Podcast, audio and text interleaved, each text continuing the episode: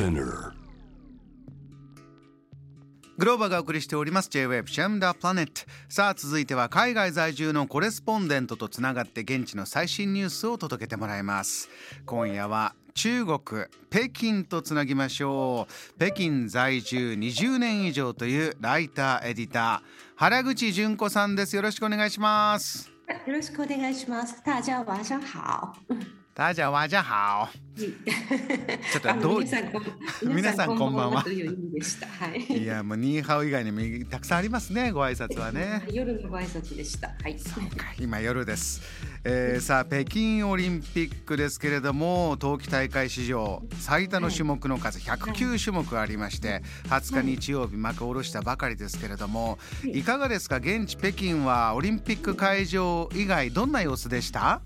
そうですね。あのやっぱりもう会場には全然近づけないので、普通の人があの何かオリンピックを感じられるっていうと公式グッズのオフィシャルショップなんですよね。はいで、このオフィシャルショップが なんかそのえっ、と実は2年前から2019年の秋からだから3年前か3年前からもうオープンしていて、なんかそのオープンした頃は全然もう人が本当にいなかったんですけれども、あの2月の4日の開幕式の夜の翌日からなんかものすごい行列ができてみんなバーって買っててなんかやっぱり中国って私住んでて思うんですけどこの前々からとか前もってだんだん盛り上がっていくっていうのがなくて割とこう即興的にパーンってその時にこう爆発的に盛り上がるんですよね。だからそれもやっぱりこうなんかその人気が全くなかったオフィシャルショップがもう翌日からバーって大行列何百人も大行列ができてたっていうのがなんか中国だなと思いました。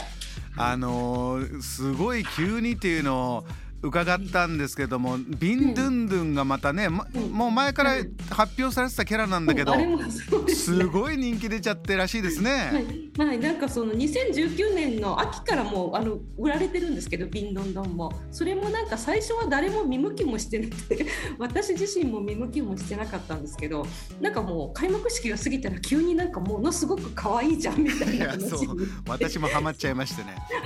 なんか私もあのオフィシャルショップ行って並んだりとかなんか人間って本当いい加減だなっていうかなんか人が持ってるとすっごいよく見えたりとか そういうもんなのかなと思います。でもまあいいことだと思います。あのジャム・ザ・プラネットリスナーの皆さんぜひあの番組 SNS ですね原口さん送っていただいた写真アップしてますんでご覧いただきたいんですがこの行列の写真とかこれ行列あのそれこそ気温低い中並んだこれ原口さんご自身並んだ時の写真はい、ですか、なんか私もなんか煽られて並んでたんですけど この時はやっぱり零下7度だったんですよね。あら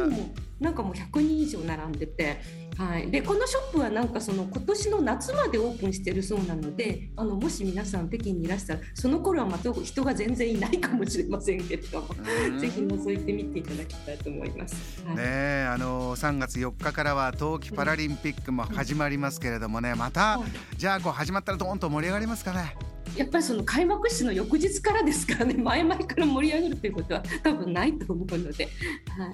あのもう一つあのはい。この時期ならではというかもうピンポイントですけれども今日、えー2022年2月22日というこの日付は中国大変意味がある日として盛り上がるんですってはい、なんかあの今日 SNS で朝からもう一番の話題になって何億人もが注目している話題なんですけれどもなんかその今日日本ではあの猫の日なんですかね。あの2っていうのがにゃーっていうのに似てて。にゃんにゃんにゃんでにゃんにゃんねですよね。これはまたいい私も好きな日なんですよ。はい、だから中国だとその「に」っていうのが「あ」って言って「あ」は愛に愛情の愛に似てる音なので、まあ、すごく愛情の日って言われてるのとそれからもともと中国で「に」っていうのはなんかその喜びが重なるとか、うん成功が倍になるとか富と権力を備えるみたいな「に」っていうのがなんかものすごくこう縁起のいいことなんですよね。今日はその「に」が並ぶ日ですしあの中国って旧暦もまだみんな気にするので。はい。あの旧暦でも今日はあのお正月1月の22日でちょうどもう2がものすごい重なっているので、うん、今日はあのあの結婚のあの婚姻登記所に行ってあの結婚の登記をしたりする人がものすごい多いんですよね。